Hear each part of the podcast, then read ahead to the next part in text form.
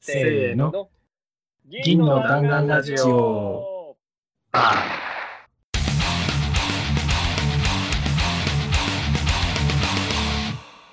はいどうも、銀の弾丸ラジオです。銀の弾丸ラジオは、チームのチームによるチームのためのラジオです。私たちはシルバーバレットクラブというチームで、普段から一緒に仕事をしています。もっとチーム開発を上手くなりたいという思いで、チーム開発やアジャイル開発に関するいろんな話をしていくラジオです。銀の弾丸ラジオでは、フィードバックを募集しています。ツイッターで、シャープ銀の弾丸ラジオをつけて、感想、まさかり、チームやメンバーへの質問、ラジオで取り上げてほしいテーマなど、どしどしツイートしてください。はい、ということで、始まりました。イェイイェーイ。えまあね、しちょっとね、久々のこう収録になってしまいましたが、まあちょっとね、仕事のね、切り替わりだったりね、まあいろいろありまして、ね大変でしたね、ゴールデンウィーク明けは。そうですね。まあ、あっという間にもう夏みたいな感じになってますが、まあ、今日も元気にね、まず自己紹介からやっていきましょうか。では、いつものやついきます。はい。はい、どうも、ゆうき担当のおよべです。そして、はい。えーダジャレ担当の佐藤です。そして、そして、はい、レジ打ち担当の宮崎です。ということでね、あのー久しぶりだけどね、容赦なくいきますんで、よろしくお願いします。レジ打ちだったんだ。もうね、とっさに、まあ、もうね、皆さん、あの、みんな収録に慣れてるんでね、事前に考えてるのかもしれないですけど、まあ、やっていきましょうか。じゃあね、早速ですけど、今日のテーマに行きたいと思います。今日のテーマは、エンジニアと社内政治についてチームで考えてみた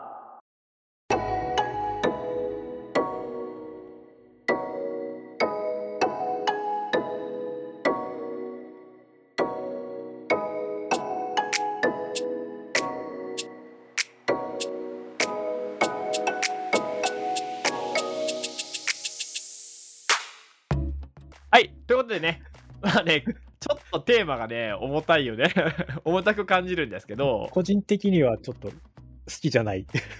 うんうんうん、うん。難しいテーマ。エンジニアとね、社内政治って、まあ聞いてね、皆さんも社内政治とかね、まあ言葉は聞いたことあると思うんですけど、まあなんでね、じゃあ、あの、その重たくなるような社内政治の話をするのかっていうところで言うと、別になんかこう暗い話をしたいとかってわけじゃなくて、まあ、社内政治って言葉は、まあ使ったり使わなかったりですけど、まあ働いててね、出てくることあると思うんですよ。うん。なんとなく嫌だなと思うことはあるんだけど、でも実際、社内政治ってなんだろうだとか、まあ、どういうふうに自分たちとこう関わってるんだっけって話って、まあ、そんなに言語化したことないし、喋ったことないねっていう話になって、まあ、よく分かってないんだったら、まあ、ポッドキャストで喋ったらもう分かったようなもんじゃないですか。言ったもん勝ちみたいな 言った方もん勝ちみたいだな。まあ、というのもあるので、別になんかこう、なんか暗い話がしたいとか、ドロドロした話がしたいってわけじゃなくって、まあ、あの、フラットな気持ちで、いいところも悪いところも含めて、社内政治ってこういう感じだよねっていうのをちょっと話してみようということで、まあ、今日はね、このテーマでいきたいと思います。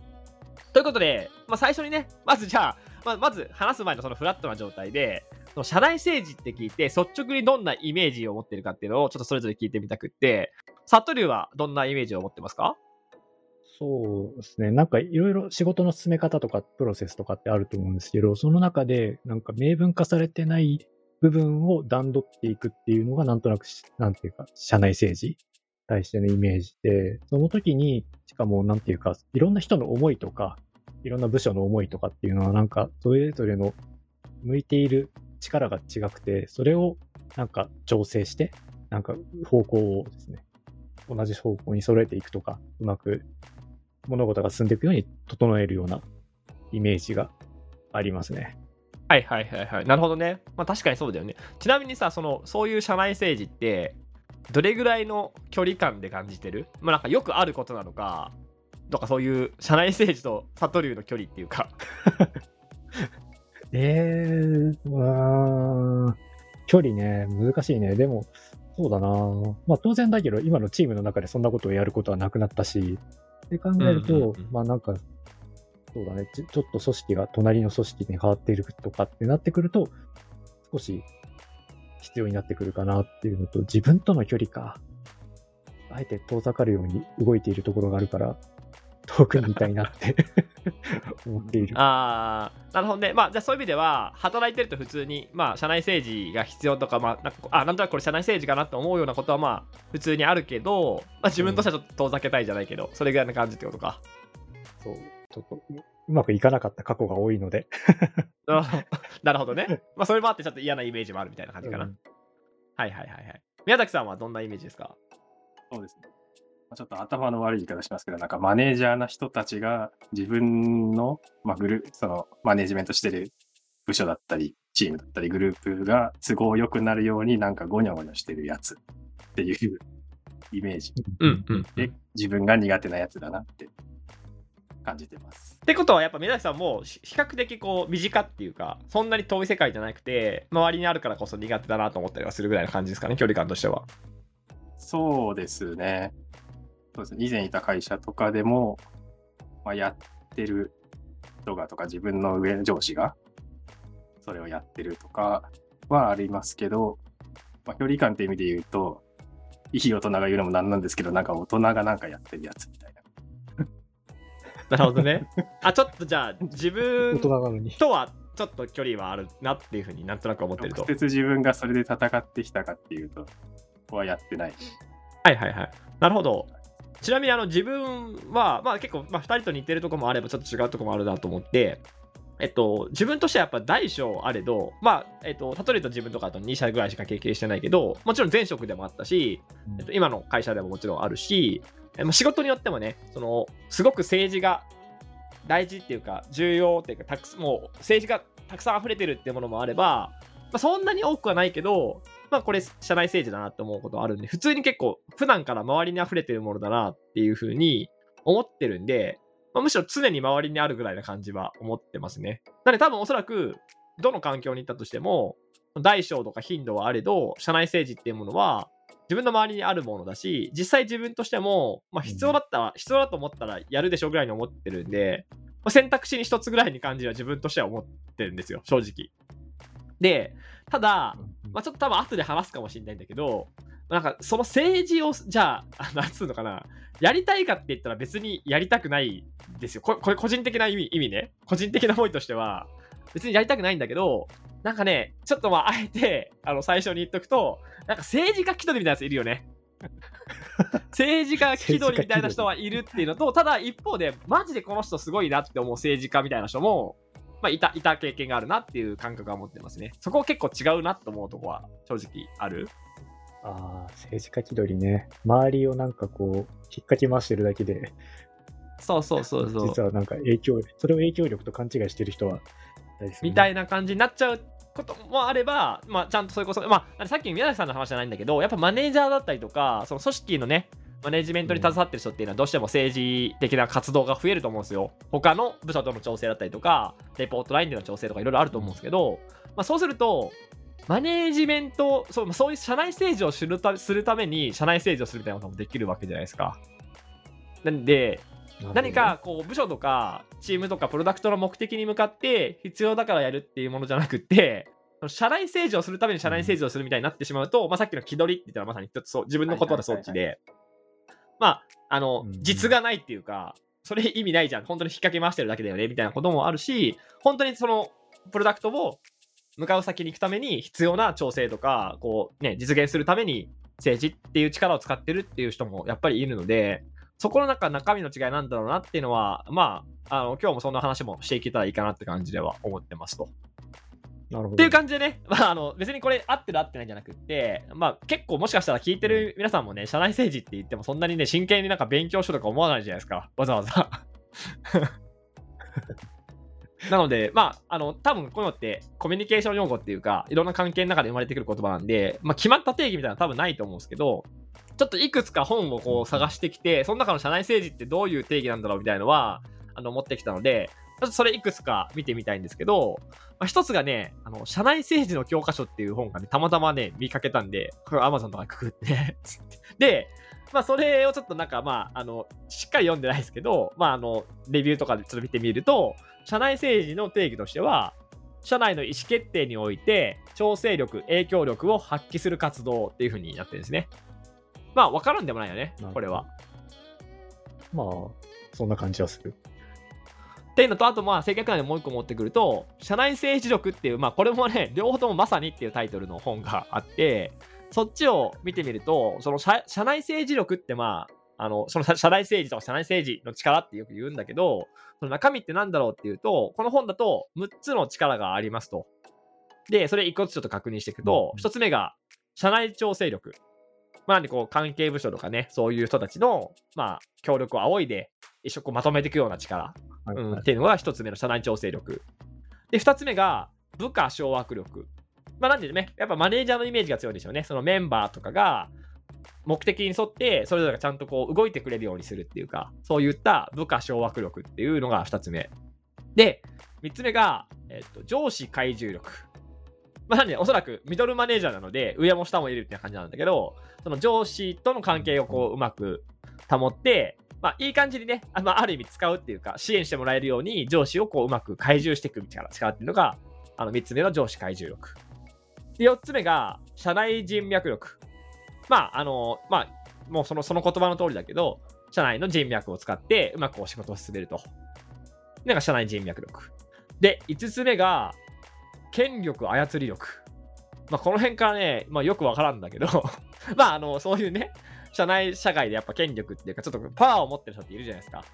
そういう人をうまく見つけて、はいはいえっと、まあ、話、話を通すとか、こう、パワーでね、あの、物事を進めたい方向に持っていくっていう、うんまあ、その権力をうまく使うよっていう力が5つ目の権力操り力。そして最後の6つ目が社外人脈力。まあ、これはね、さっきの社内に対する社外の方で、まあ、やっぱ仕事しててね、社内の人脈だけじゃなくて、社外の人脈もうまく使うと、あの、ね、仕事って進むときあるじゃないですか。うんなんで、えっと、そういう外とのつながりで仕事を進めるとか、あとは、あの、社外でね、社外でこう発言することによって、まあ、社内で使えた、あの、こうね、自分の発言力が高まるとか、そういうことって結構あるじゃないですか。まあ、エンジニアでもよくあると思うんですけど、外で喋ることによって、まあ、なんか、公共性っていうか、一般的にこう、どういう評価があるかっていうのが分かるので、それによって社内でね、仕事がしやすくなるとかってあると思うので、こういう社外人脈力っていうのもあったりして、まあ、この6つが社内政治力の、まあ、中身ですよっていうような感じで書いてあって、まあこれ別にどっちがいい悪いじゃないけど、まあなるほどなって感じですよね。うんうん。とりあえず、あの、雑な社内政治ってどんなもんだろうなって、まあ調べてみると、この辺がまあね、サクッと出てくるんで、別にそれ以上でもそれ以下でもないんですけど、まあやっぱちょっとなんか、なんとなく、まあせっかく今回ポッドキャストやるんで思ったんですけど、まあなんか好き嫌いとか、なんかなんとなく嫌だなって思う感じだと、やっぱちょっと解像度がないなと思うんで、まあもう少しね、社内政治についていろいろ思うことを話していきたいなと思ってて、その時に、まあ今の話も踏まえて、あ、これって社内政治だったなっていうふうに、なんか思い浮かぶ具体で、あの、もちろんね、言えないところはあると思う、その辺ぼかしてほしいですけど、あの、実体験として、あ、これ社内政治って言われた時にパッと思い浮かぶなっていうエピソードがあったら教えてほしいですけど、なんかありますか？そうですね。自分が、まあ、前職の時の話になったんですけど、情報システム部門、いわゆる上シスみたいなことやってた時に、何かこう、情報源が、こういった情報が欲しいんだけど、情報源が社内にはないだろうみたいな感じのことを言っている人たちがいて、結局開発が進まんねえみたいな話をしてた時には、まあ本当に足しげく、そう思われる人たちのところに通ったりとかしながら、あの、なんていうんですか、それで一緒に進められるようなステークホルダーを探していったりとかして、あとはそれらと仕事を連携するためにどうしたら、どういうふうにレポートしたらいいですかねとか、お互いがうまくいくようにしたらどういう人に話したらいいですかねっていうのをなんか歩き回ったっていうのは、やったことはあるなっていうのをなんとなく思い出した。うんうんうんまさに社内調整とか、社内人脈使ったりとかそういう感じですよね。そうですね。まあ、知り合いに、なんかこういうのってどっから通ってくんのとかっていうの、情報どこにあんのとかっていうのを聞いて回るうんうんうんみたいな。はいはい、なるほど、確かに。宮崎さんは何かありますか？直球で社内政治かわかんないんですけど、僕もこのチームに来る前の時の会社とかなんですけど、なんかこうグループ会社と協業していて、協業っていうかまあ開発を、まあ、一応請け負ってるみたいな状態かな。の時にこう相手側になんか昔何々をやっていたなんかアドバイザーが週にちょっと来るみたいな人がいるらしくて、まあ、そういう人を後ろ盾にこう、スケジュールだったり、成果物の要求をこうつけられる感じがあって。でただその時はヘイトが溜まったり、やっぱりこう、携わってたチームメンバーはその成果物をじゃあ言われた通りやんなきゃみたいになってたんですけど、今振り返ると、多分調整とか、なんだその人が、もし邪魔なら無害化するとか、有効だったらうまくこう、コンコラボレーションするとかっていう方を考えなきゃいけない事案だったんだろうな、今振り返ると思うものはあります。なるほどね。向こうからすると、そういう後ろ盾を持って、こう自分たちに有利に進めるようにしてたんだろうなっていうう。ん。うん。うん。まあね、さっき言った通り、その何か物事を決めるときに、まあなんか自分たちの使える手を使って何かね、こう推し進めるっていうことだとすると、当然ね、自分たちと相手とかって、まあ会社間のつながりとかいろいろあると、相手も社内政治すればこっちも社内政治するみたいな応酬がね、生まれるときはありますよね、当然。うん。確かに。あとはね、なんか自分その社内政治って言うと、ほ本当にもっとね、なんつうの、些細なことでもいっぱいあるとは思うんですよ。でもやっぱり大きいところで言うと、例えば自分の中で印象的、これまで印象的だったやつっていうと、あのそれこそね、まあ、よくあのいろんなところでアジャイル開発始めたきっかけみたいな話をするときに、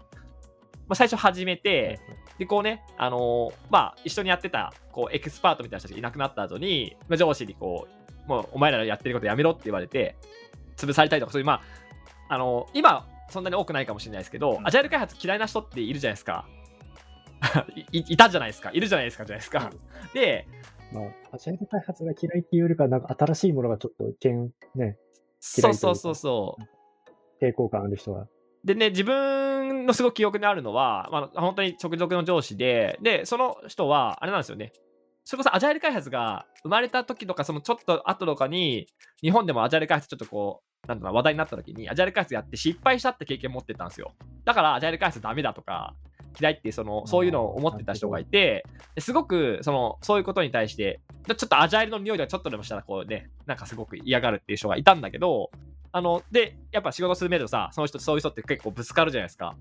でも、ある時から、もう全部全部その人に相談をして、こういうチームの問題があるんですよねとか、今こうね、事業部とこういうことでいろいろ話をしてて、どうしたらいいと思うんですかっていうふうに聞あえあえて聞いて、で、相談した結果として、例えば看板を始めましたとかって言っていくと、みるみるうちにね、相手のなんかこう、態度が変わっていって、最終的にその上司ってすごくアジャイル開発も含めて、結構応援してくれたみたいな結構あって、これうまくね、社内政治を使ったっていう記憶が結構あったりするんですけど、まあ、そういう大きなことだけじゃなくて、もっと普段のね、仕事の時から、こう、社内政治みたいなものっていうのは、まあ、そこら中にね、現れるし、なんならさ、このシルバーバレットクラブの、まあ、前段っていうか、今のね、それこそ、皆さんとか佐藤優とかを、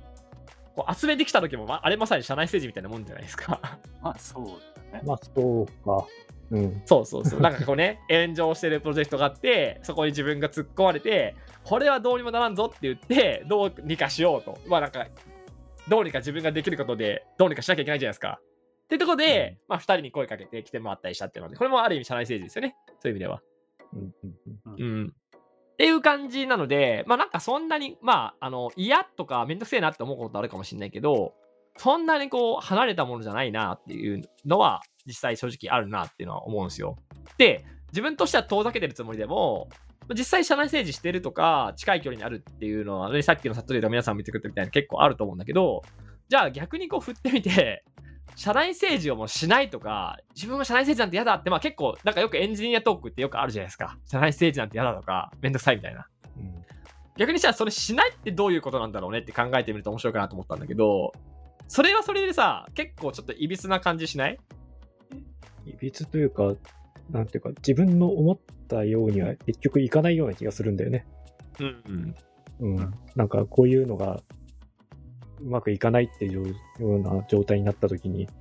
なんかそういうことをやらなかったら、結局うまくいかないものはいかないままで残った状態で開発をしなきゃいけないとか、結局自分に返ってきそうで、やらざるを得ないんじゃないかなと思う。そうなんですよ。だから、なんか社内政治って名前、なんかラベリングはされてないかもしれないんだけど、まあ、例えば仕事を進めていって、まあ、なんとなくね、いろいろ決まったりとか、話が進んでいくじゃないですか。で、それが、全部理想通りっていうか、あ、これがいいよねって思うものの通り進んでれば、社内政治ってものを感じずに進んでいくかもしれないけど、そんなにね、うまくいかないじゃないですか、仕事って。いろいろね、人によって考え方違ったりとか、状況が変わってうまくいかない時あった時に、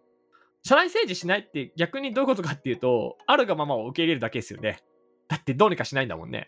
そういう、さっきの定義で言うと。流されるしかない。そうそうそう。たまたま、すごくいい環境があったとか、もしくは自分がやらなくても社内政治をやってくれる人がいて、自分は集中できる状態にしてくれてたとかね。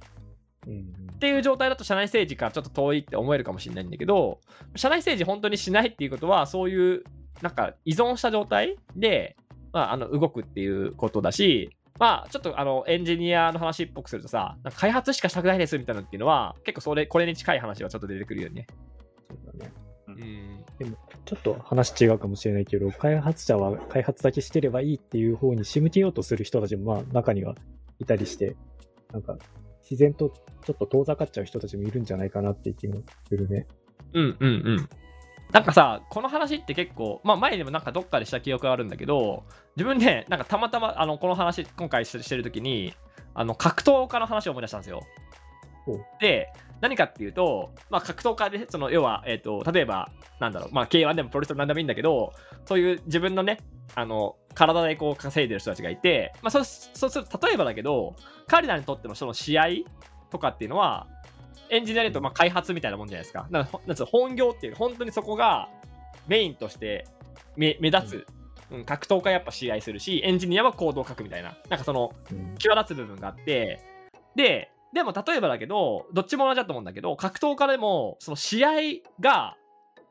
どうやって試合ができる状態まで持っていくか。もちろん人気がなければなかなかできないだろうし、大会がないとダメだろうし、そこでエントリーされるとか、誘ってもらえるとか、いろいろあって、試合があるとか、っていうのもあるだろうし、うん。エンジニアも同じじゃないですか。コーディングするって時も前段として、いろいろ仕事の段取りがあって、契約とかもいろいろあって、コーディングするって状態になるわけなので、で、なんで、そうすると、なんか自分の好きなとこだけやりたい、社内政治とかやりたくないっていうと、それ以外はやっぱ他の人がやってくれてるんですよね、基本的に。うん、で、それって別に、あ、別にこれってなんかいい悪いじゃないんだけど、それで成り立つっていうのって、例えば格闘家で言うとめちゃめちゃ強いとか、超スペシャリティがあって、スター選手とかだったら成り立つと思うんですよね。うんちゃんとプロモーターがついてね、そうそうそうそう、ちゃんとその人をマッチメイクやってくれるとか。うんうん、その人が強いから、その人を試合させると儲かるから周りの人が手助けするとか、その人を応援したいと思ってやるみたいな感じで、スペシャリティがあるから周りの人がそういう状態を作ってくれる、くれやすくなるわけじゃないですか。で、当然そうじゃなければ、えっと、頑張って大会に出て、なんか勝ちのぼ勝ち残って自分の名前を売るとか、チケットを売るとか、いろんなことやって、どうにか試合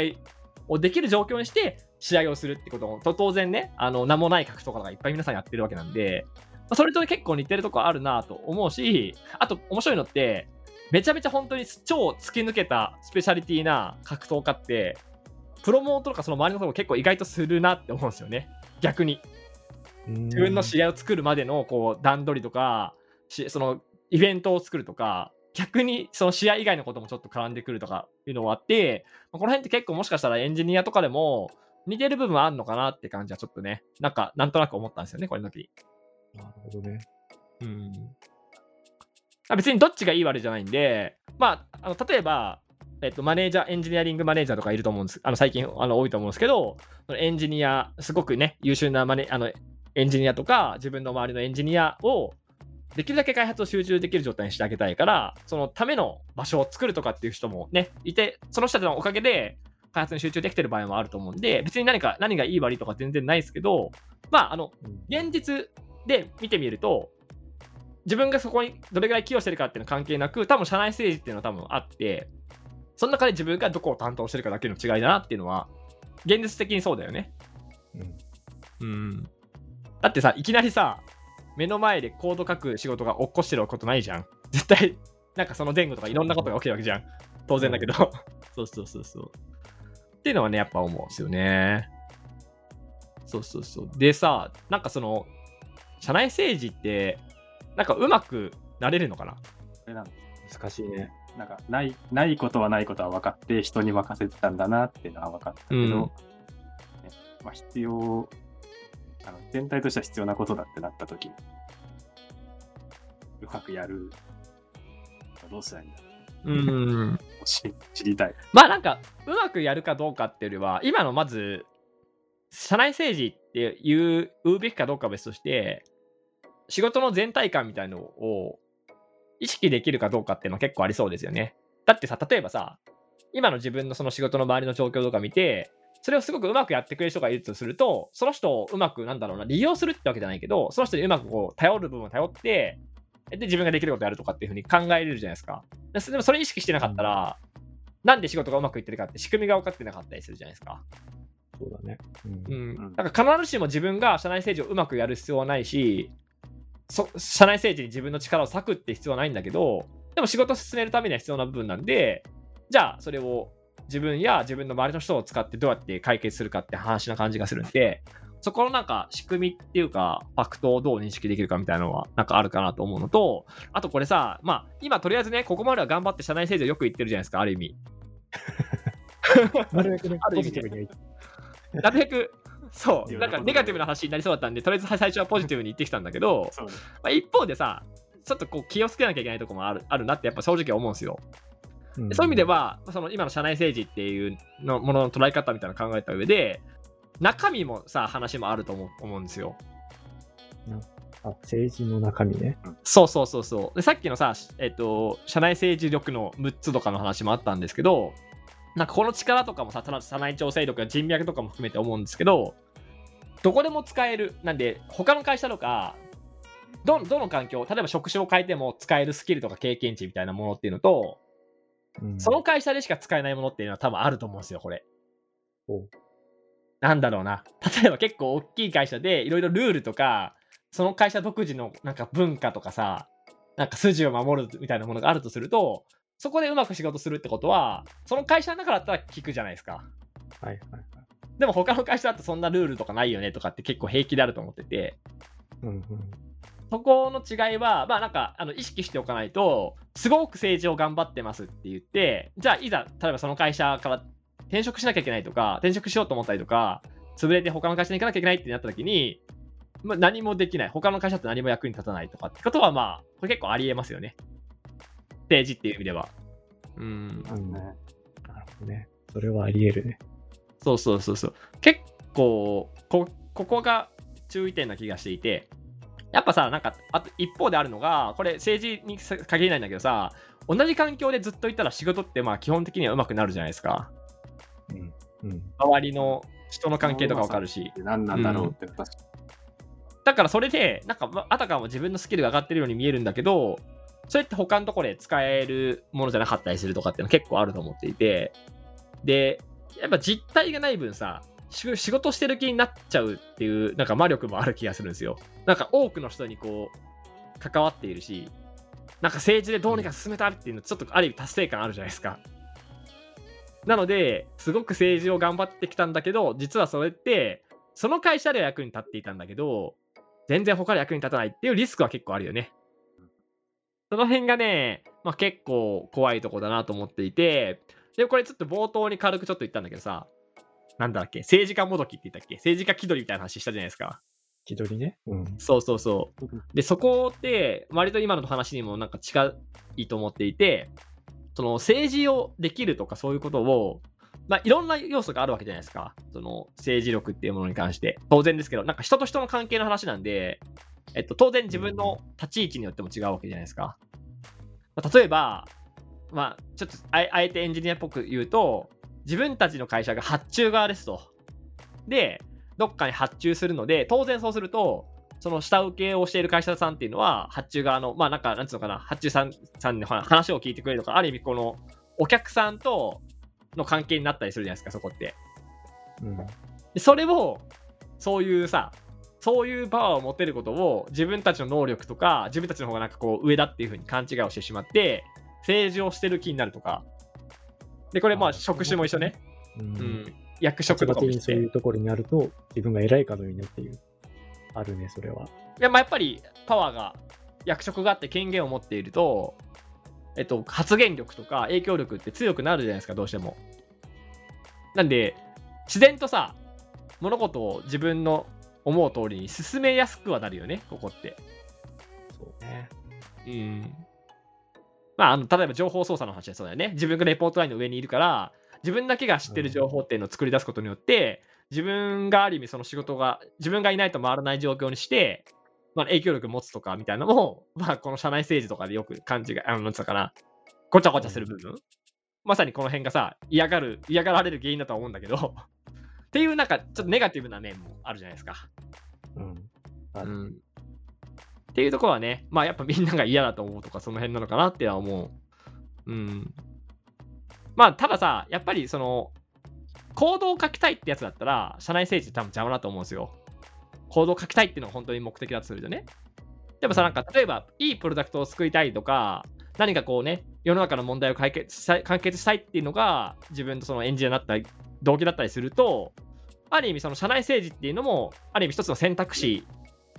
なこともあるじゃないですか。当然コード書いてたいし、その方が自分としては望ましいんだけど、あ、なんかその自分の作りたいプロダクトをやるためには、この人の協力が必要だとか、ここからなんかね、ファンドで協力してもらった方が、会社の資金が貯まるぞって言ったらね、ステージを使うこともあるわけじゃないですか、当然。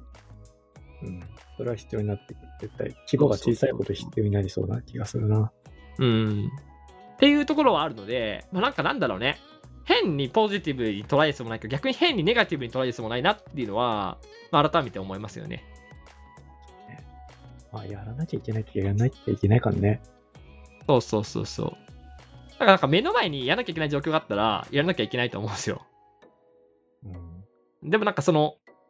な、なんでそれが必要になってるかっていうその全体の構造を考えるとか、そういうことは必要だと思うんですよね。だなんか単純に社内政治が必要だから目の前に必要だから社内政治ばっかやってると、さっき言ったみたいに他では使えない、なんか要は御用聞きじゃないけど、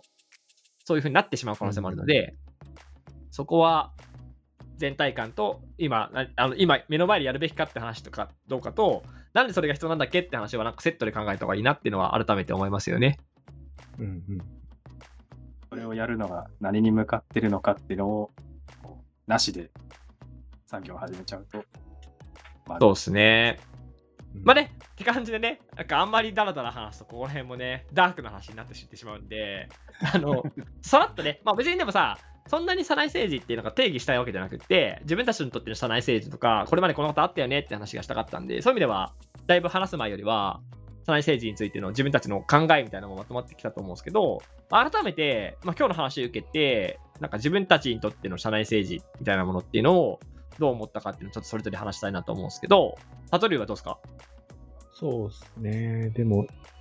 やっぱりどちらかっていうと、なるべく自分は苦手だからやりたくないんで、どうしたら減らせるかっていうようなことは、なんか、まあ、当然減らしたいっちゃ減らしたいはずだから、減らしたいっていう方向はやっぱ考えなきゃいけないのかなっていうのは、なんとなく思って。でも、やっぱり、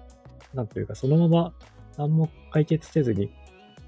開発とか始めちゃうと、なんだろうな、解決しなかったことが後々結構響いてくるのは絶対起き得るので、まあやりたくないけど重要なことではあるんだよな。でも、やっぱやりたくない、減らしたいっていうのを両方やらなきゃいけないんだろうなって気がしている。うんうんうんうん。なるほど。まあ、率直でいいですよね。別にやりたくなる必要はないと思うからね。そこを積極的にやりたいっていう人は、ね、下手にするとマッチポンプみたいに 自分で作り出しちゃうからね。確かにね。うん、自分の輝ける場所をみたいな。さっきの政治家気取りみたいな話になっちゃいますからね、それってね。確かに。宮崎さんはどうですか？そうですね。まあ、苦手とかその辺は朝日さんと一緒なんですけど、そうですね。やっぱ漠然と捉えてるときは、なんだろう、り自分の、なんだろう、本当、本質としてやりたいことに対する無駄なことみたいに、全部くくっちゃったと思うんですけど、多分その、やりたいことって言われる、まあ、より良いプロダクト開発をするとかに必要なことっていうのはあるので、そこはやっぱり見極めなきゃいけないなっていうところで、なんとなく意識としてはこう、無駄なことをしないためにやる政治みたいなのは、全員がやっぱり意識しないといけないんだろうな、みたいな。っていうのはすごい感じます。この話を。確かにそうですね。全部が無駄なことではなくて、結構無駄なことをしないために必要なことって結構実体験というか、僕らの最近の仕事の中でも結構あるな、うん。よく見かける。なんかさ、逆にさ、その例えばその政治家、社内政治をしたくないって言って、で、社内政治以外のことをしたいっていう人がいたとすると、それはそれで結構、えっと、いびつになってしまう気がして、その人に集中してもらえる環境を作るための社内政治みたいなのも生まれる気がするんですよ。だって別にね、あの別になんか、えっと、誰がやるやらないとか、得意と不得意みたいな話で、バランシングする必要あると思うんですけど、あのどう考えても、もうそこって確かに社内政治っぽくなっちゃうんだけど、ちょっとやった方が全体としてうまく回るっていうケースって結構多いと思うんですね。その時に、やらないって決めてしまっていると、じゃあ誰がやろうかみたいな話で、じゃあそのための人をアサインしようかとか、でもその人普段仕事ないよねみたいな話とか、なんかそういうさ、あのもう形式ばった形になってしまって、逆に全体として無駄が発生してしまうって結構あると思うんで、あのやりたくないとか、その辺は全然いいと思うんですけど、確かにどうしたら減らせるかとか、生まない状況にするかみたいなことは、かなり大事な観点ですよね。うん。そうで、えっと、自分はこの話する前から、なんか社内政治って多分2人ほどはそんなに嫌なイメージはなくって、あの、できる限りしたくないと思うし、減らせるといいなっていうのは変わらないんですけど、えっと、例えばコード書くとか、なんかそのエンいわゆるエンジニアリングとか言われる部分だっていうか、そのなんかキラキラした部分っていうか、楽しい部分よりも、えっと、社内政治をした方が効率がいい場面って結構、まあ、ある、単純な選択肢の問題だって結構あると思うんですよ。自分は結構楽したいっていうのがあるので、あの、だったら先にそっちやっちゃおうって思って、まあ、その社内政治って言われるようなことをパパってやって、あの状況を作っちゃってから、じゃあ集中できる状態にするとか、あの本当に必要な生産のところに集中できる状況にするっていうのは結構やるんで、そこに関しては今後も変わんないなと思うのと、もともとさ、あれなんですよね、なんで嫌嫌な感覚ないのかなと思ったんですけど、自分はあれなんですよ、信長の野望が好きなんで、政治って大事なんですよ。政治って大事だって分かってるんですよ。くその例え出すよね。いや、大事ですよ。だって政治力がないと、えっと、開発が早く終わらないし、あの、施しとかしてもね、あの、民中がなかなか上がらなかったりするんで、大事な能力なんですよ。その施しのアナロジーがちょっとよくよくわかんない。なので、こう、戦闘力が強い武将ばっかりいても、国はね、豊かにならないので、政治が強い武将もいる必要だしって、やっぱもともと思ってるんで、そこはそんなに嫌なイメージはないですけど、でもやっぱね、だからさいあの最近同時に思うのは、その、必要だったらやると、やるし、あの、できるだけ減らすっていう活動もそうなんだけど、やっぱりその社内政治自体もそうだし、その状況もそうだけど、あ、これは、社内政治をしてでも、成し遂げたいって思う。要は自分の、自分たちのエネルギーが出るかどうかだったりだとか、そのし仕事をしている、その目標に対して向かっている納得感みたいなのがやっぱ大事だと思っていて、社内政治だろうと開発だろうと、やりたくなかったらやりたくないんですよ。まあ、その先に楽しいこと待ってないんだったらやらないよね。そうそうそうそう。なんか、だから、まあ人によって違うのかもしれないけど、少なくとも自分は、開発をしていれば無条件に楽しいってことないので、いや、こんなコード書きたくないやって思うこともあるじゃないですか、やっぱり。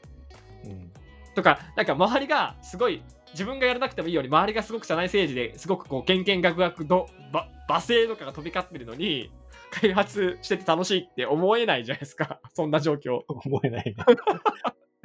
それはもう、やめちまえって思そうそうそう。まあ極端だけど、まあそれがあるので、やっぱり自分たちがそのエネルギーを出せるかどうかとか、自分たちが納得感を持って仕事に向かえてるかどうかっていうのが、まあすごくやっぱり改めて大事だなっていうのは思いますよね。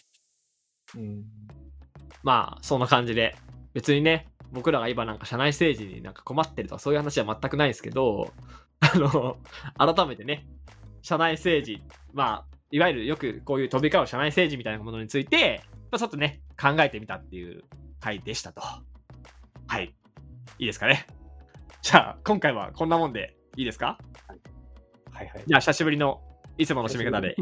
はい、いきたいと思います。じゃあ、いきますよ。せーの。閉店ガラガラ。ありがとうございました。ありがとうございました